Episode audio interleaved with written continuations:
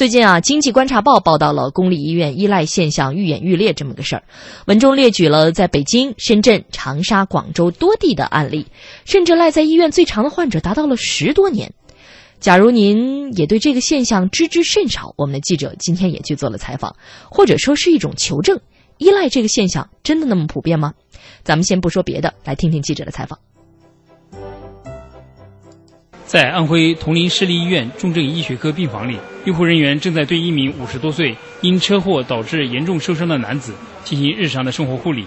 让人感到诧异的是，这名男子已经在急救病房里待了近三个月。重症医学科主任沈世红，你看他像好好的样子，但你问他什么他都不知道。如果假设他要有家属，我们就完全可以回普通病房了。那现在他主要是这个腿要骨科要处理，因为家属不在，所以也没有人帮他后面的呃下一步的治疗的签字啊。骨科治疗以后他有一个功能断裂，没有人怎么办？搞不起来。沈世红介绍，这名男子八月一号入院抢救时颅内出血。全身多发性骨折，情况十分危急。这病人一个特殊情况，家里面跟老婆离婚的，女儿在上大学，一个父亲是老年痴呆。来的时候呢，生命体征是非常非常的呢，几乎就是只有一个心跳，其他啥都没有。现在弄了一个生命体征平稳了，是醒过来了，但是呢，痴呆掉了。问他啥，啥也不知道，也不会讲话。病人现在瘫在那个地方也起不来，也没人管，吃东西都是我们医院里面来负担，就不仅给他治病，还养他。据了解。铜陵市立医院重症医学科病房目前共有八张床位，平时会预留一到两张床位进行应急。由于这名男子占用了一个床位，在病患多的情况下，医院不得不临时增加床位。沈世红说：“因各种原因赖着不走的，光重症医学科每年都要碰上十几例。”沈世红：“我们最怕的就是没人管、没有人。作为医生来讲，救死扶伤，这是天职，这是没问题的，对吧？一旦是像这种情况，医生就非常无奈，因为有很多时候治疗的时候没有办法跟人沟通。”这是第一个，第二个的话呢，你需要的一些保障达不到，因为医院里面在抢救的时候，有些情况下面必须要跟家属沟通，尤其像现在这个医疗环境，你不沟通好，真的是既流血又流泪。记者从铜陵市立医院医务处了解到，住在重症监护室的这名男子，从八月一号住院以来，已欠下了十八万元的医疗费。由于本人无自主意识，没有家属照料，加上车祸肇事方责任有限，这笔费用恐将成为一笔坏账，全部由医院来买单。像这样的极端案例不在少数。据医院医保科科长王翠琴介绍，2003年，医院曾收治一名因二甲苯中毒成为植物人的患者，而这名患者直到去世，在医院一待将近九年时间。王翠琴介绍，公立医院的床位费相对便宜，医保还可以报销一部分，于是很多患者竟把医院当成了医养结合的疗养院。神经内科现在目前有六到八个病人这样的，就是从年初住到年尾，大概也住了两三年、三四年的病人，这样的病人他就。不愿出院，肯定占了很大的一个医疗资源，护理加药品加营养支持这一块的话，好像每个月都要一万多块钱。一年下来的话，六七个病人，他占了大量的基金在那地方。伴随依赖现象的还有大量的逃费问题。仅今年上半年，铜陵市立医院就有六十多人逃费。王翠琴，医务处经常给我们下单子，你给某个某个病人开通权限，没有支付能力，所以全年下来，我们大概有不少就这样。现在的话，我们统计，大概目前为止是全额现金三十八万多。王雪峰是一家地级市三甲医院医务科的负责人。他说，这家医院平均每年会遇到五六例依赖事件，虽然看上去数量不多，但带来的麻烦绝对不小。这一个办起来就很繁琐，牵扯很大精力。这种人来住院以后，什么都不交，因为咱们国家有要求，对于那个急症患者得先救治，你不能考虑他费用。救完以后也没人护理，没人伺候，然后我们又得雇护工，还得给他买饭。人家就是能够行动自理了，拍拍屁股就走了。眼下，尽管国家对三无病人有应急救助政策，但对依赖而言，并非所有问题都能用钱来解决。主要精神上的东西是承受不了的。这样人他是不但说不交费用，他就是连护理的人都没有。有些老人是在床上吃，床上拉。医生诊断治疗结束以后，更多的是护理啊。那个现在就像应聘的那些护士，开的又不多，又年轻，他连自己爹妈都不伺候，他去伺候他。你这个东西给疗区、给这些科室带来多大的麻烦呢？当然，没这份钱也是大问题。医院就请护工，护工现在雇个人一天一宿二百多呀。医院哪有那么多钱？而且现在这种钱在国家。在医疗机构，你支出是没有由头的，你支出属于违反财务的，支不出来。国家救助的是治疗费用，你护理的费用你不管，如果除了治疗，其他全都放手不管，显然不太现实。你像那种精神病，你得束缚住啊，你束缚住，你得有人得喂他吃，喂他喝呀，照顾他嘛。毕竟是一家医院呢，那你你还有其他患者。刚才听下来记者的这两段采访啊，虽然只是地级市的两家医院。嗯，听到他们很多医务人员的这个表达哈，恐怕肚子里都有一肚子苦水，要等着跟记者来说。呃，也想问问直播间两位老师啊，之前对这个现象了解吗？嗯，讲到这么普遍，其实我们今天刚才给大家听的只是其中的很小的两个案例啊。我们记者采访了大把大把的案例，各地到处都是，包括之前其他媒体报道的也是类似的情况。呃，这个普遍的现象，两位之前关注过吗？呃，其实呃有过有过关注哈，呃，但是呃没有觉得像今天我们这个新闻报道当中我们所说的啊，原来这个情况是如此的严重。嗯，那么以前呢，我我们其实作为外人来讲的话，我们可能呃去医院，那么作为这个新闻从业人员，我们可能到医院会有一些采访的任务，会谈到相关的话题。但是今天当我们把这样的一个话题真的把它拎出来的时候，我们突然之间我们就意识到。这个问题，它其实是像一个疙瘩一样，嗯，我们必须要把它解开。那么至于怎么解，其实刚才我们在这个报道当中也提到了，其实在这个这一次的这个新一轮的医改当中，确实我们提到有这种应急的救助，特别是对于三无病人，就是既没有亲属又没有这个呃这个这个经济能力啊等等的这样的一些病人的话，呃，他是有一个应急的救助，但是救助他其实他是救急，但他是不能够说说我我就。保证来给你供养，那么这一部分人对于医院来讲，我们特别能够理解他们的那种矛盾，就是医院，你说我是救死扶伤的，有病人到我这儿来了，任何一个医生他不可能，任何一家医院不可能说说你来了我不救，这是说不过去的。但是救了以后，这个底谁来兜？我觉得作为医院。医院它有双重的属性，第一个啊，它可以有盈利；那么第二个，其实特别是公立医院的话，它还有一个公益性。嗯，所以我们说，呃，在这一部分的这个患者、特殊患者的对待上边，是不是呃能够充分发挥这个医院的这种两个特征？那么从这个盈利的角度来讲的话，你让一个盈利机构去无底线的买单，这显然是不合理的。那么作为公益性质的这个公立医院，是不是呃在某一部分的资金使用上面啊，或者说是啊，医就是说医院是不是能够有能力的话，来拿出一部分？当然，医院我觉得不应该是一个呃主体来来来兜底，那么一定是要呃有人来为这样的一些事情，哪怕是一个基金，比如说哈，说我们我们有一个这个公立医院的某某一种基金的形式存在。专门对这一类的，确实是呃，这个三无，即三无，除了应急救助以外，他还需要资金的这样的一些病人，嗯，来给他们提供更多的帮助。哪怕说，比如志愿者的服务，对吧？他确实是需要这个孤寡老人没有收入，那么我们除了钱的帮助以外，是不是还有其他的可以介入？比如护工啊、志愿者呀，在这方面是不是还能够想一些办法来解决燃眉之急？那么长远来看的话，应该是有一个，应该是有一个制度性的这样的一个设计在里边。嗯，白宇已经开始想办法了啊！但是我也担心会不会那样，呃，更助长了一些呃本来不应该赖在医院，或者是用“赖”这个词不太合适，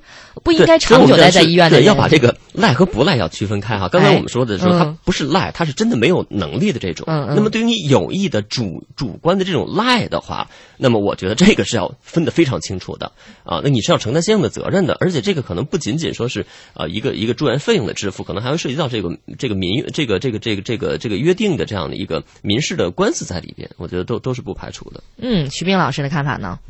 嗯，这个我刚看到这个依赖的时候，首先原来想到的是医闹，嗯。嗯，现在没想到还有依赖。不同人群哈，对，呃，专业不同，对，其实 其实都有点类似，对，嗯，但是我觉得依赖呢要分不同的情况，一种是迫于这个无奈，对，或者说是被动的，比如说他无力去解决这个问题，他就是没钱，没有家人，甚至是比如说送来的时候就。假设啊，送来的时候就意识不清，然后呢之后也意识不清醒，或者比如常类似植物人，甚至找不到他的家人的这种情况，他是一个被动的，他不是说主动的赖，因为赖本身是一个贬义词嘛。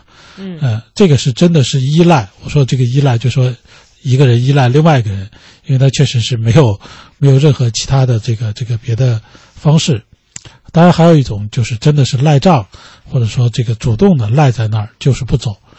所以我觉得这两个方，这两个或者说这个问题解决起来很简单，就只要区分开比如说被动的这个赖在，就是说这个没办法，呃，比如说或者是没有家人、没有收入、没有意识，这种这个费用谁来负担？很简单，国家来负担。嗯，就是国家必须买单啊，国家本来本来也应该买单，尤其你规定人家有这个义务的时候，那就说你国家必须就有买单的这个责任。嗯，呃，比如说这个钱，你肯定不能让医院负担，因为医院即使是公立医院，它也不是公益医院，这是两个概念。对，公立医医疗资源毕竟很对稀缺嘛。公立医啊院也是要也是要这个至少要收费，嗯其次也是要挣钱的。对而且是它财务也是要核算的，嗯这是最基本的。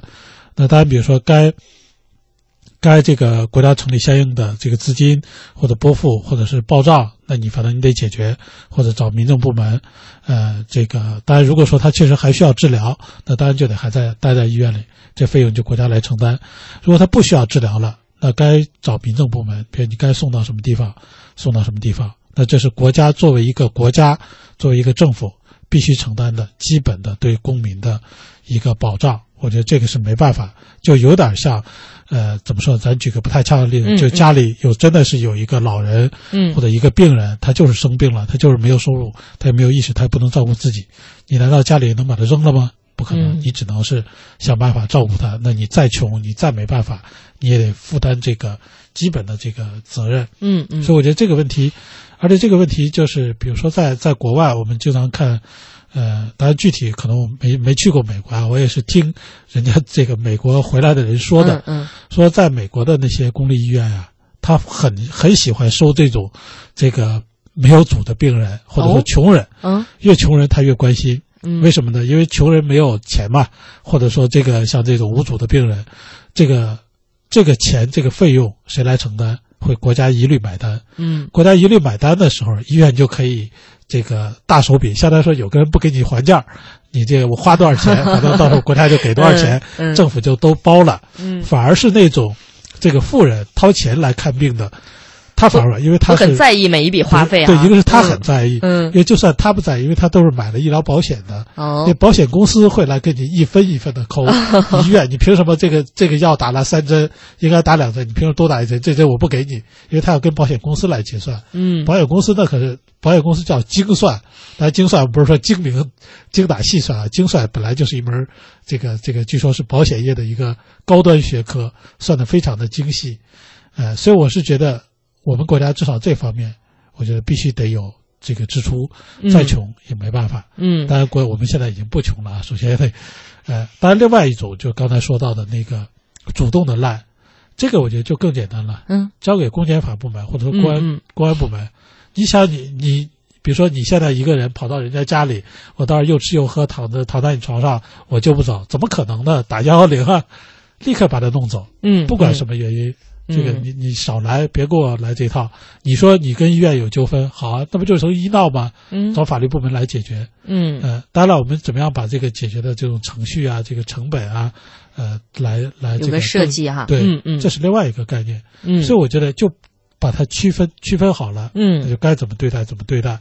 如果说国家又不愿意承担这个责任，或者那些主动不走的这个这个我们的所谓的这个强力机构，嗯。公安部门又不愿意去插手，那我觉得这就不是医院的问题了，嗯这就是我们有关部门的问题了。是，其实两位都提到了一个建议哈、就是至少在这个问题上，呃，他为什么赖在医院，要根据他的原因有一个区别对待哈。呃，那么其实呢，记者今天采访到的更多，刚才我们讲到的，呃，几乎这两类好像都已经出现了发了一点言哈。嗯，我们时间有限，先进一小段广告吧，不到半分钟，马上回来就这个话题继续讨论。圣象力量全民地板日，女排姑娘与你一起买地板，聚会欢乐颂，再次见证圣象力量。手机上网流量不够用怎么办？关注微信公众号“央广手机流量”，三大运营商全网通用，价格超低，良心品质值得信赖呀、亲！一般人我不告诉他。央广手机流量。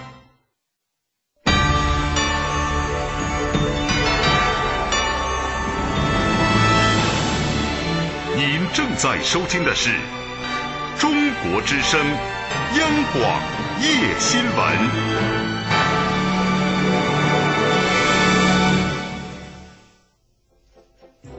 央广夜新闻，今天在二十一点这个时段，我们说到的是关于依赖的话题。赖在医院本该出院就不出院的那些患者啊，那么在所谓的依赖现象当中，其实大家可能关注过的话，媒体也报道过哈。呃，精神病医院通常被认为是重灾区。刚才呢，两位观察员都提到说，对待依赖啊，应该区别对待，有的是被动的依赖，有的是主动的赖。而在这个特殊的医院呢，呃，医院似乎背负了更沉重的负担。我们也听听记者的报道，在精神病医院到底发生了什么呢？依赖，顾名思义，就是赖在医院不走的患者。记者调查发现，青岛的每家大医院基本上都遭遇过依赖。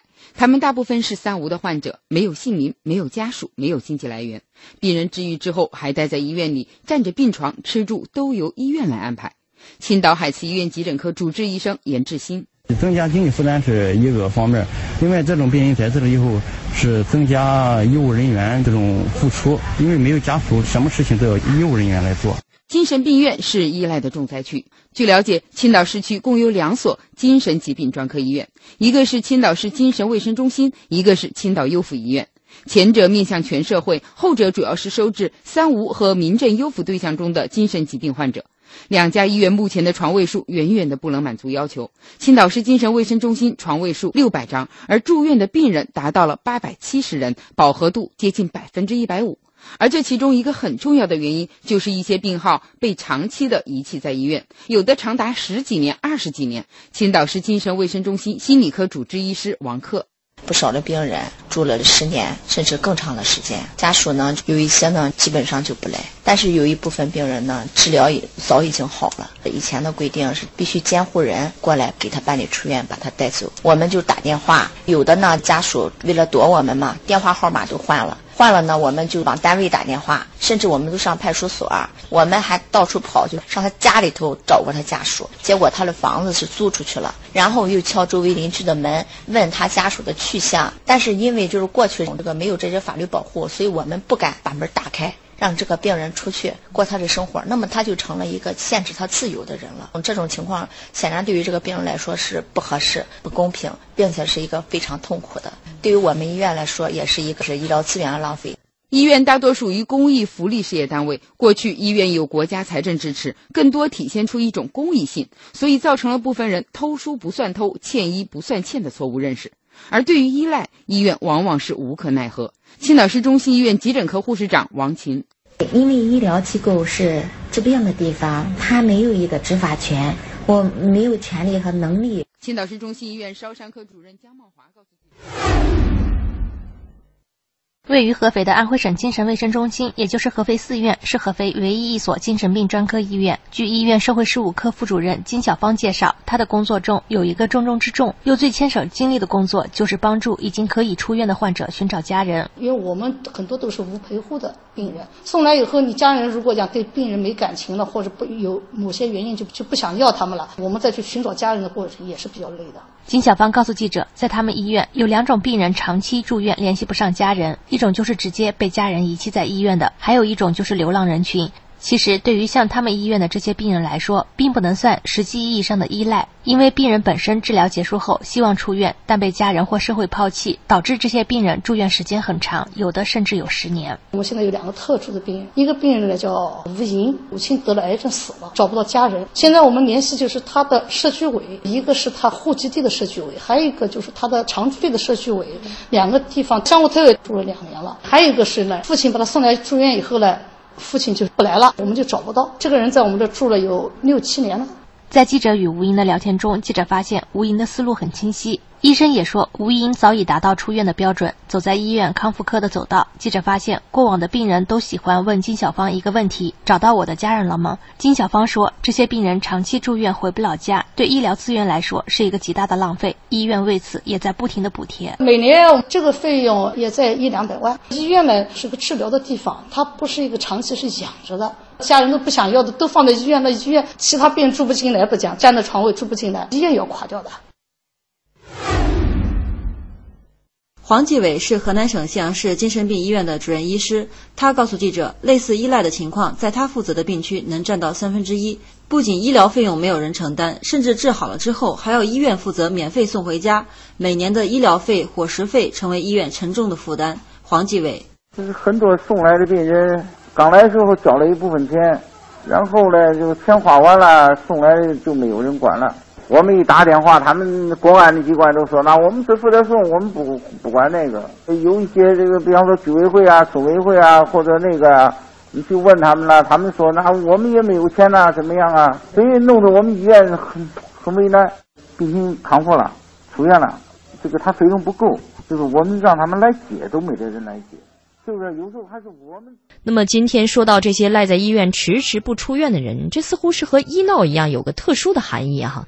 不过他们存在之普遍，听了上半段我们记者的采访，您可能也会觉得超出了您的想象。他们不局限于某一个医院、某一种医疗机构，或者是某一个群体。不过我们前面说了更多对他们的指责和无奈，但您是不是也愿意听听他们到底是什么样的人呢？包括他们的生活状态怎么样，内心怎么想？这部分要讲述的就是赖在医院里的他们，他们的故事。在中国解放军第八十二医院肿瘤科病房的走廊里，二十二岁的小童和过往的每个医护人员打着招呼。医护人员告诉记者，小童还是一名在外地读大四的学生，之所以会在医院里，是因为他的母亲因为脑肿瘤的原因住进了医院。医生表示，小童母亲的病已经稳定，回家用心调养即可。可小童却拒绝让母亲出院，因为刚跨过了，他白细胞不稳定，想在那边住一段时间了。好，三十号我必须得走了，三十一号我的课也不能请假，因为关系到我以后毕业，这边有没有人照顾？在医院里面会稍微好一点。记者了解到，小童是独生子女，父亲已经过世多年，又没有联系上亲戚，而他过段时间又不得不返回学校办理毕业的相关手续。如果将母亲一个人放在家里，他实在是不放心。毕竟家里面肯定没有在医院里面好呀，万一出现什么状况，肯定是有医生更好一点呀。达到出院标准却不愿意出院，医院称这些人为依赖。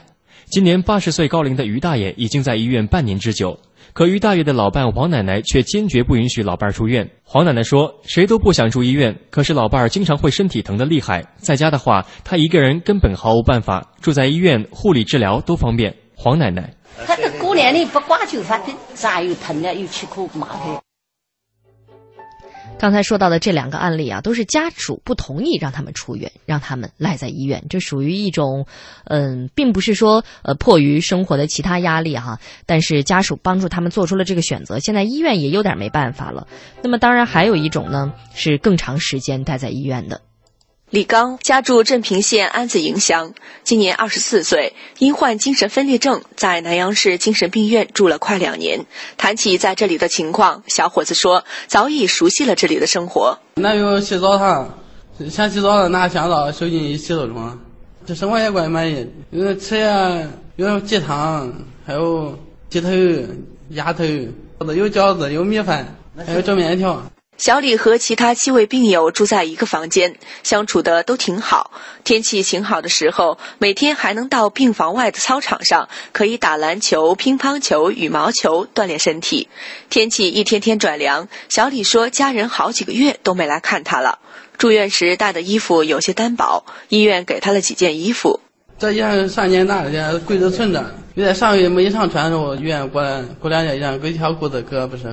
小李说：“现在自己恢复的很好，打算出院了进厂打工攒钱，将来娶媳妇儿过日子。我的病治好，一直到那都没犯病。我觉得病治好了，那出去都是找活，开厂子玻璃厂去打工，一年一个月一两千工资，够着吃喝，挣点钱存着。”回忆起在老家的生活，小李说自己是家里的独苗，爷奶爸妈都很疼他，给他做好吃的饭菜。好长时间没见家人，他有点想家。我现在他们好割肉，割肉呢，他们都不吃，叫我一个吃。我妈也好隔几天了没割手，割点肉啊啥，就因为疼我。家里年前来看一回，到前三四个月来一回，四个月都没来看我。医医院也没说叫回，家里也没说叫回。小李所在的病区的护士长张改兰说：“医院里像小李这样的病号不少，治疗的已经具备出院条件，但是家里贫困，没人接收。小李的爷奶岁数大了，无力照顾他。小李的父亲患精神病多年，身体健康的母亲上次来医院探望后，就再也找不到了。这玩意儿该住这两年了，去年都在欠着，因为今年都还没有交一分钱，又没人管他。”正常，咱们一个月一般都是五六千块钱吧。他这现在都没法收，搁咱这吃着药，做着各项治疗，他非常的好情况哈。但是他一回去以后，家里人管不了他，爸是个老疯子，马跑了，没人管他，他一星期不吃药，立马都不沾了，不沾了都开始疯了，跑了。病区主任张全栓对这些病号很无奈。很多时候，病人治疗后只需要在家吃药就能维持正常生活，但是病号往往因为家里穷，已经产生的医疗费交不起，而且还拒绝接受病号回家，产生的费用只好由所在科室承担。医院只能做到这，政府部门像这些应该这个经费，他们应该还是要，对对对对对，考虑这个是得支持他。那现在肯定是现在实际都在赔，听了刚才这几位赖在医院不走的，他们各有各的原因，也有家属提出来的，也有病人自己找不到家人表示无奈的这样的依赖。呃，说起来呢，似乎他们还是的确可以回家，应该回家的。不过对于医院来说，的确都成了棘手的问题哈。刚才我们按照记者采访的这些案例呢，无论经济还是人员精力，都给医院和医务人员带来了很大的负担和压力。那么他们目前能采取什么办法呢？呃，刚才其实，在前面我们一开始讨论问的时候，观察员老师就给他们提了一些建议啊，不知道他们是不是按照这个来做的呢？我们今天记者也专门做了采访，包括呢记呃医院的接受采访的这些。医务工作者们也给我们晒了晒账单，说了说他们目前的办法。秦皇岛市第三医院是一所专科特色三级医院，从二零一四年到现在，医院没有交费的依赖就有三十多人。秦皇岛市第三医院业务副院长王晋生说：“这些依赖借口很多，有的指责医院治疗有问题，有的利用异地医保不联网，也有的是无法鉴定的三无人员。家里一想，就花不少钱，是吧？找你的毛病，我想法就不交钱。作为我们来讲，他不交钱，我们不能不治疗啊。在我们面前，没有敌人，只有病人。”王晋生介绍，依赖住院时间少的几个月，多的长达好几年。他们一方面占用了公共医疗资源，另一方面造成了国家财产损失。近两年，秦皇岛市第三医院因赖账没有结的费用就有一百多万元。两年多，我们把它捋了一下，结果找了一下，大部分我们解决不了，没有办法，就在那就挂着了。王晋生坦言，医院也要运转，全院近七百人的工资以及水电等费用都要支出，而且这些支出是刚性的。电不给吗？水不给吗？是吧？垃圾不给吗？你看医疗垃圾现在我们非常非常贵，咱们可能邱老师可能从明年开始实行。你知道医疗垃圾运费一吨多少钱吗？运费一吨三千多块钱。王晋生表示，如果发生了依赖事件，医院只能向有关部门反馈，寻求帮助。面对依赖，单靠医院的力量实在有限。呃，从我本身就是一个大夫，人叫行政事业单位，我们连行政俩字都没有，我们就是个事业单位，我们连公权力都没有。我更多的感觉应该是一种无奈，我们没有能力啊，独立应对这些东西，我们只能是想法以后尽量避免。产生新的也没有想杜绝，不敢想，只能说这样让减少。好比说要这么算，我们当时我们年年多是一百多万，我想着以后弄个一二十万，我可能就已经感觉到是很高兴了。周口市最大的公立医院——周口市中心医院，多年来饱受依赖困扰。已在这里工作二十多年的骨科三病区护士长李明霞，见证了数不清的赖账患者。这个病人，人家叫他送过来之后，送来之后没有人管了。刚开始不是抢救生命吗？积极救助，做了几次大手术，最后偷偷的跑了。无名氏这样多嘞，一个是跟他街上他摔摔倒了或者发发生车祸了，没人管的时候，有那路人嘛，不是打幺二零，幺二零给他送过来，没人管，都是按医务人员给他买饭、照顾他、给他治病。还有是是牵扯这个车祸，双方这个。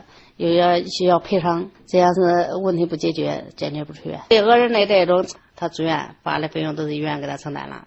骨科病区是依赖的重灾区，据李明霞保守估算，仅他们科室一年因依赖行为发生的欠账就达十五万之多，整个医院大概在百万左右。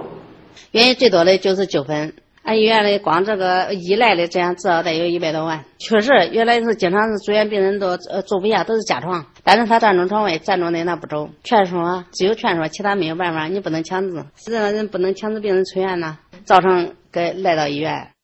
在依赖的另一个重灾区儿童 PICU 病区，刚出手术室的董玉斌主任表示，重症科室最常见的就是患儿家长因种种原因对医院产生长期的依赖感。因为俺每年的话能收到是四千多个病人，有的人确实没钱了，有农村的，还有城市的。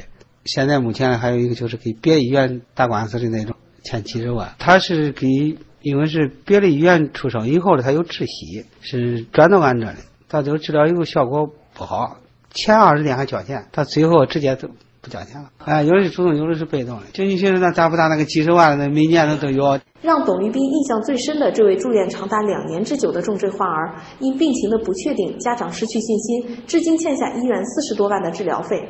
在医院专门成立的法制科办公室，工作人员翟佳玉表示，医院没有执法权，大的依赖行为只能靠诉讼解决。医院作为服务行业，只有去服务，这些涉及到这些东西，就是从法律角度去解决吧，法律途径。我们医院定位就是危重病人，他这个床位的周转率确实需要就是说提高。还有一种情况就是说，比如说患者死亡以后，在我们太平间，有的也是就是占用的时间长达几年之久。因为医院是一个服务单位，它也没有一种就像一些行政单位啊具有行政执法权强制措施。大的呢，你就是这比如说欠账多的啊，时间这个长的，我们会也是依法去进入法院进行诉讼。刚才听到了这些种种的医院的无奈，包括他们目前想的一些办法啊。其实呢，按照我们这线观察员老师给的建议，应该是把他们分类来处理。比如说故意赖的提起司法的诉讼，但目前看来呢，呃，大部分医院呢，因为没有这个精力，他们觉得解决不了，没有办法，就在那儿挂着这笔坏账啊。呃，那么当然也有一些被动赖在那儿的呢，但是医院目前也是无力解决，又没有人帮助他们来兜这个底，所以目前看来还是一个相对很尴尬、很囧的一个状态。哈，呃，刚才两位都提了比较理想化的这种解决的方案，但目前看到这些现实的难题呢，似乎又有点还是对不上。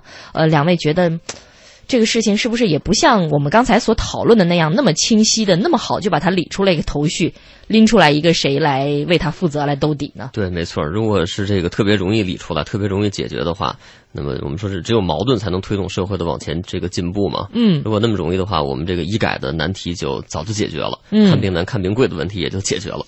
那么正是因为它难，所以我们才更有必要把它梳理一下哈。其实刚才我们听了整个的报道，我是觉得，呃，应该是分为这种三种类型哈。一种类型我们说是这种主动的依赖，我觉得这个是需要这个严厉打击的呃，但是这种打击的话，呃，一方面我是就是其实是要要要理清楚这种三种关系哈。嗯，一种是比如说我们说这个呃这个病人和监护人之间，或者说叫做这个医院和监护人之间的这这个关系。那么，如果你是主动的在这赖着不走的话，那么当然我们说理想的状态是通过诉讼的方式，嗯啊，那么最后因因为你有监护人的，对吧？那么通过这个诉讼的方式，但是这个问题可能最后就变成时间会比较长，而且最终未必能够执行的回来，对吧？这个监护人家里可能也是家徒四壁，没有可执行的财产，嗯这也是一件比较麻烦的事情。那么这个呢，我们觉得应该把它的这个关口前置，把它的预警的这种这种效应，应该应该把它前置。嗯那么这个涉及到一个是什么呢？是各个部门之间的协作，甚至是不是可以考虑有一种像联席会议的这样的一个制度？那么医院和相关的，比如说公安部门、民政部门，甚至是这个地方的社区，因为社区是对呃相应的这个家庭啊、居委会。甚至是村委会，他是比较了解的。嗯那么，能不能够建立一种联席的这样的一种制度啊，一种嗯常态化的一个东西？那么，当遇到这样的一个家庭的时候，那么通过呃公安部门的户户籍部门，然后通过这个社区，能够建立一种联系。起码说到最后，我找人的时候，你这个人还在这个村儿里，还在这个社区里边，你是跑不了的。嗯嗯嗯，再加上相应的一些强制的手段，把这个主动赖的先把它毙掉。那么再有一个就是说，呃，我觉得是需要这种疏导的。啊，就比如说这我我不是主动的来，或者说我确实是有难度的。那么这个里边我是觉得需要理顺一个就是部门之间的关系，比如说医院和民政部门。我们说这个医疗啊，它应该是分成两个部分的，一个是救治的部分，嗯一个是我把你救完了、治好了以后，它可能还需要一个疗养、休养的一个过程。那么休养的过程，你就应该到专门的，你去这种静态的，但是我们不是说疗养哈，静态的这种治疗的这个保守治疗的，或者说这样的一个说法，你到这样的相应的部门去，那么这个部门一定不是医院。因为如果你在医院进行如此的保守治疗，你是会过多的浪费公共的医疗资源的，你会挤占别人的资源。那么民政部门是不是有相应的场所？比如说，我们现在知道有些地方已经建立了这个托老所，嗯嗯就是对吧？孤寡老人的那种托老所，呃，那么有一些甚至是这个精神病的这个患者也被放到了托老所里面。那么这些可能可能都是一些探索，是一些尝试，但是我觉得这个部门之间的这个联系是需要建立起来的。那么再有一种联系是什么？就是真正需要帮助的这样一些人，可能就是需要建立这种医院和各级的呃政府主管部门之间的联系。其实刚才我们在上半段已经谈到了，就是医院我出人、出医生、出病房，那我不能再往里再无底线的去搭钱去，嗯，对吧？嗯那么钱怎么解决？那么我想这。如果是该由政府财政部门来解决的，刚才我们说到，你财政也好，或者我建立一个平台，我建立一个救助的一个平台，一种基金的这种形式，或者说志愿的形式啊，有人的出人，有力的出力。但是这个是应该是什么？是医院和政府部门之间来沟通一个，建立一个很好的一个沟通啊，要能够这个医医院出大夫，那么相应的部门你要出人啊，出出出钱。那么这把这个三个关系理顺了以后，我觉得正好对应的就是。一种是需要严厉打击的这样的啊呃，需要这这这种真正的依赖，嗯那么一种呢是需要我们把它疏解掉的，我们把它疏导开的，帮他们解决问题的。对，还有一种嗯是真正的需要国家、需要政策、需要制度来帮助他们的。我觉得是这这三种把它理清以后，我们才能够真正的再细化、再细化，比如说责任啊，具体怎么分工啊，嗯如何明确各自的责任和义务啊，嗯才能谈到那一步。我觉得白宇其实讲到了一个很核心的事情，就是可能需要一个多部门的协作，大家形成一个合理，呃，各个角度都来关注到这个事情，不能靠医院自己一肩挑，也不是靠这个卫生计生部门，呃，自己来承担这个最最主要的责任哈。呃，徐冰老师同不同意他的这个建议哈？这个肯定是光靠医院肯定解决不了。嗯嗯如果能解决了，那但目前感觉好像很多都是医院自己在扛着，生扛着。对啊，但是正因为扛它，所以它解决不了啊。是那这个，如果说这个一直这么扛的话，只能让这个所谓的依赖越来越多。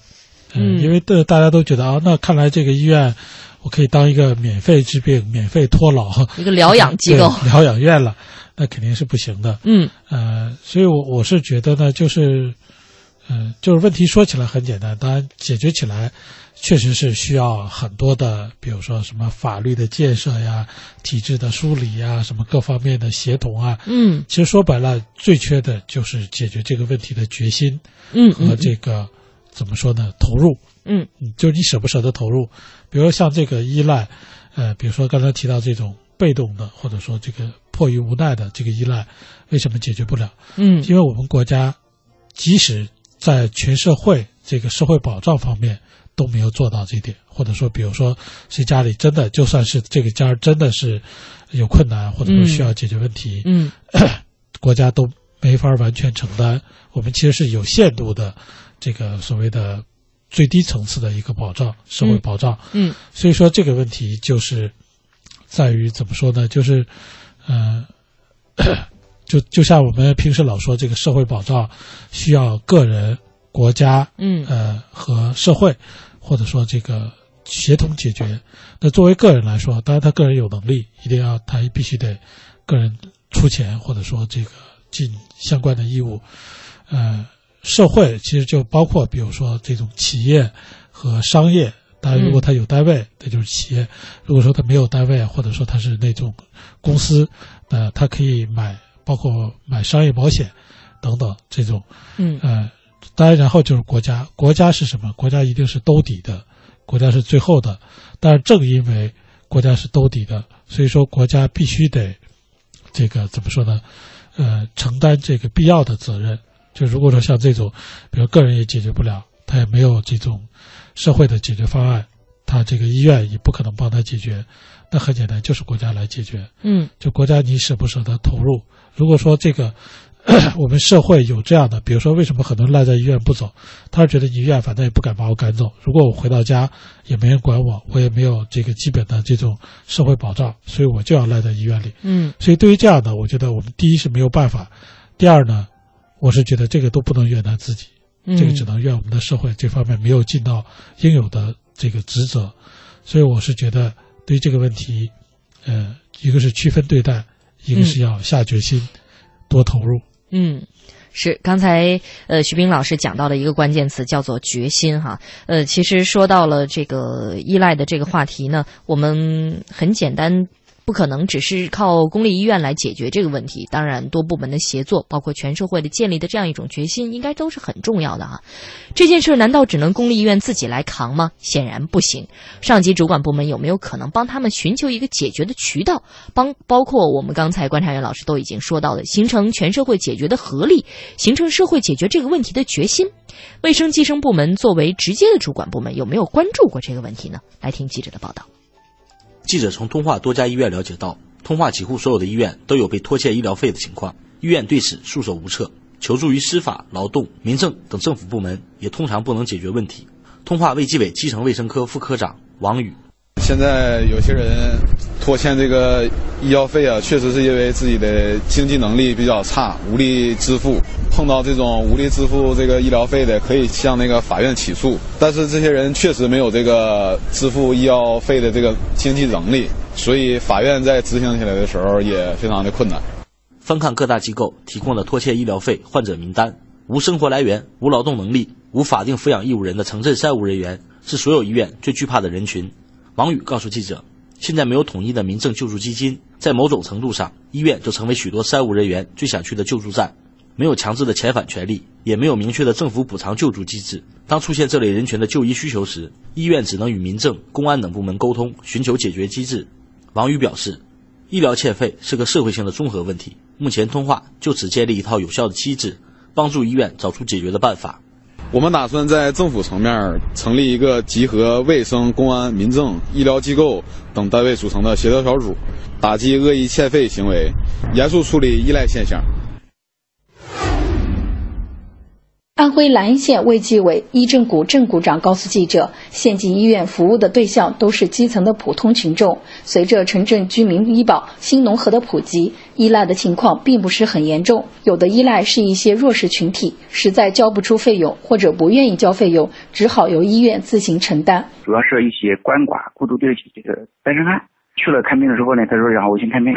你突然之间病看完之后，他他他不要钱，他他他没有钱了。你不能拿他怎么样？实际一部分病人呢，就是我们我们的解决方法，就是医院的解决方法，就是这医保这边我们按医保报，真正的该他支付的部分他不给他，少一部分了，就医院就自己垫付了。还有一部分就是讲，反正的就是让你他去看病了，呃，就检查过了交费，你去检查或者什么去看病啊，或者不挂号什么的，最后他他他他他也就走了，一个七八块钱，你说到到政府政府那边能怎么样呢？浪费公共资源，所以我们提出来，我们主管部门就要求医院就是治病绝对不能因为医费用的问题哎耽误治病。南阳市卫生局医政科科长杨青云：通过法律渠道起诉他们，这立案的时候就是这人不符合立案条件，那不符合立案条件。杨青云表示，纠纷实际上跟欠费是两码事，但患者或者家属往往把两者搅到一块儿，不通过法律途径，最后达到赖账的目的。对于重度精神病患者，没有家属照顾或者家庭确实很贫困无力照顾，留在医院避免对社会造成危害，这是上策。但目前各项对这类患者的政府救助还不能完全解决问题，这就需要国家从顶层设计上来解决。各个部门儿也好，是各级政府也好，都在努力的去化解、去解决这些问题。但是它毕竟它那个经费啊都有限，都有条条框框，不能够解决全部问题。政府也帮助一部分，也解决一部分。去年颁布的全国精神卫生工作规划（二零一五至二零二零年）提出，要将符合条件的贫困严重精神障碍患者全部纳入医疗救助。目标提出来了，但要想完全实现，还有一段漫长的路要走。值得欣喜的是，的确还有一段很漫长的路要走。刚才我们讲了几个地方目前的办法，当然说到这些办法的同步呢，呃，这些卫生计生部门的工作人员也都提出了他们的无奈。那么，在我们国家的卫生计生委目前提出了有没有解决这方面可以对应的办法，或者说目前对依赖的治理有没有一些相应的法律依据呢？来听记者车丽的一段报道。对于依赖治理，二零一四年四月，国家颁布了《社会救助暂行办法》，明确了社会救助工作包括医疗救助和住房救助等，分别由卫生计生部门和住房保健部门负责。患者不能够因为无腾退条件而让医疗机构长期负担救助工作。根据《中华人民共和国精神卫生法》，精神病患者符合康复条件的，应该予以出院。在一九八六年，原卫生部、公安部颁布的《关于维护医院秩序的联合通知》要求。患者不准以任何借口长期占据床位拒不出院。全国人大常委会不久前审议的刑法修正案草案二审稿提出，对聚众扰乱社会秩序、情节严重，致使生产、教学、科研和医疗等无法进行，造成严重损失的，要追究刑事责任。医闹的行为有望纳入到刑法调整的范围，这给我们一个启示：应当像治理医闹一样，用法治思维和法治方法来治理依赖。对于那些长期恶意赖病床的，应该由相关部门依法采取措施。对于恶意拖欠医疗费用的，医院应当诉诸法院追讨。对此呢，湖南省卫计委宣传教育信息中心副主任黄德建等业内人士分析，近些年来，被动型的依赖数量增加与养老机构不完善、社会救助体系不完善相关；主动型赖床与医患矛盾紧张、医疗纠纷解决渠道不通畅等相关。黄德建建议，对于主动型的依赖，医院管理者应该加强法治意识，在双方协商调解无果的情况下，应当通过法律途径来寻求解决办法。对于医院和患者之间存在医疗服务合同的关系，医院在履行了医疗服务的义务之后，有权向法院起诉，要求追索医疗费并强制出院。同时，现行的法律应当加大对于主动型依赖的处罚，不仅要追究其恶意欠费的责任，还应该处罚其长期霸占病床、扰乱医疗秩序的行为。对于被动型的依赖，应该完善社会救助体系，加快落实医疗机构开展医疗救助工作的基金支持与补助，帮扶那些“三无”患者，保障医疗机构的合法权益。的确呀，说到依赖解决之道，到底谁才是主力呢？呃，刚才记者也讲到了，目前我们国家在这方面的一些法律依据和目前的一些办法哈。呃，就像我们看到的媒体的一些评论，长江视频就在说了，解决依赖问题不能简单出院了事，依赖问题的解决任重道远，也不是让其简单出院。对于主动性依赖的处罚和被动性依赖的保障，都是应该解决好的问题。法治网的切入点是说，治理依赖需要法规及时跟进，做到有章可循、有法可依，尽可能让每一起依赖事件都能够对号入座，使之迎刃而解。东方网的评论讲到，解决依赖占位还需要公共责任来补位，帮扶那些无治疗费、无身份证明、无责任承担机构的“三无”病患，保障医疗机构的合法权益，而推广医养结合的模式，落实配套政策，实现社会资源最大化。办法总比问题多，依赖恐怕将来也可能只是一种传说。